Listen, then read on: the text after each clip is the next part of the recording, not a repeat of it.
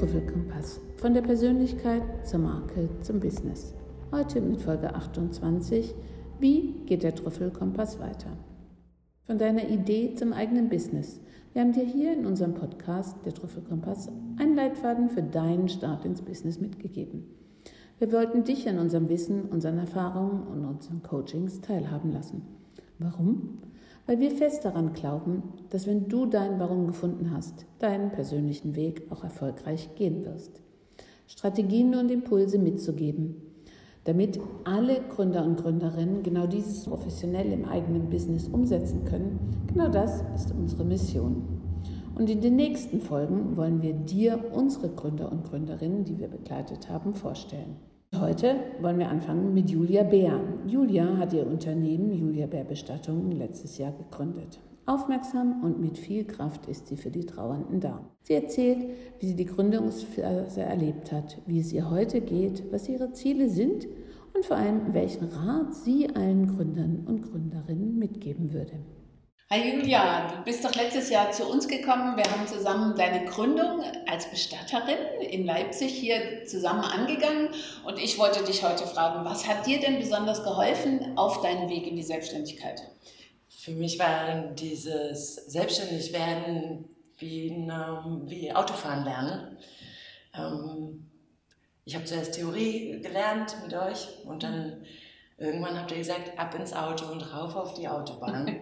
Und genau bei der, in dieser Phase habt ihr mich unterstützt, diese Auffahrt zu nehmen, erstmal das Tempo aufzunehmen, auch in schwierigen Situationen ähm, Angebote gemacht und habt mich in dieses Unternehmerinnen-Netzwerk mit ein, reingebracht, ohne dass ich Sorge haben musste, einen falschen Schritt zu machen. Und ich weiß bis heute, dass wenn es Schwierigkeiten gibt, dass ich mich an euch wenden kann. Das ist etwas, was ihr mir mitgegeben habt. Ich kriege das hin. Das wird gut. Das ist eigentlich der Grundtenor gewesen bei allem, was wir angepackt haben. Ja, ist auch auf jeden Fall gut geworden. Zum einen leidet ja meine Branche unter enormem Anstaub, angestaubten Charakter. Ähm, ich versuche offen zu sein, ähm, versuche mit den Angehörigen Lösungen zu suchen. Das ist zumeist ja das Hauptproblem, weil es viele Diskrepanzen gibt, äh, viele Konflikte, äh, viele Meinungen, dass wir einen guten, passenden Weg finden, der sich für die Angehörigen richtig anfühlt, aber auch den Wünschen der Verstorbenen entspricht.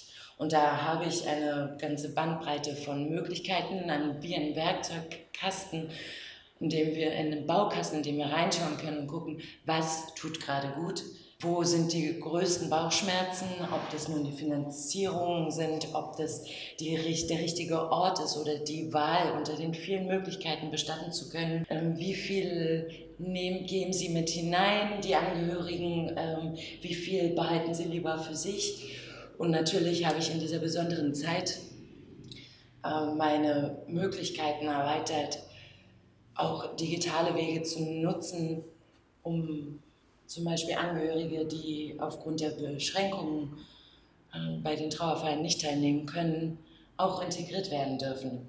Das heißt, sie können von außen schauen, ähm, wir können gute Erinnerungen zusammenbauen, die es allen ermöglichen, teilzunehmen auf Abstand oder auch mit besonderer Nähe. Ich äh, war letztes Jahr selber betroffen von einem persönlichen Trauerfall. Und zwar ist mein Bruder gestorben.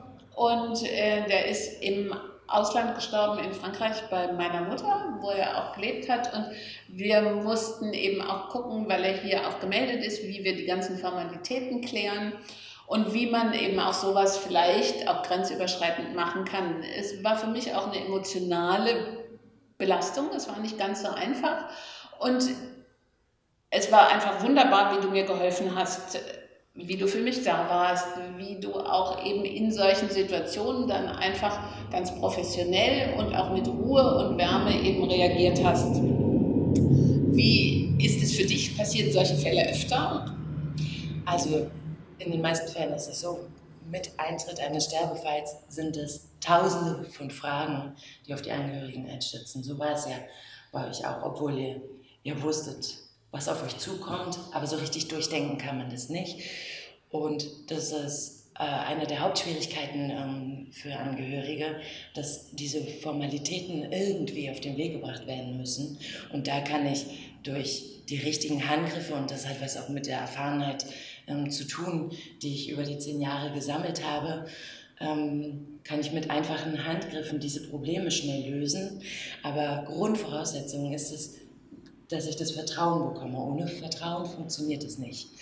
Das heißt, über diese Barriere müssen wir erstmal rüber und natürlich funktioniert es über ein Wohlwollen, eine ruhige Art und eine Fachkenntnis, schnell die und zuverlässig die Dinge ähm, auf den Weg zu bringen, die dann sich für dich so anfühlen, dass du denkst, irgendwie lösen wir das.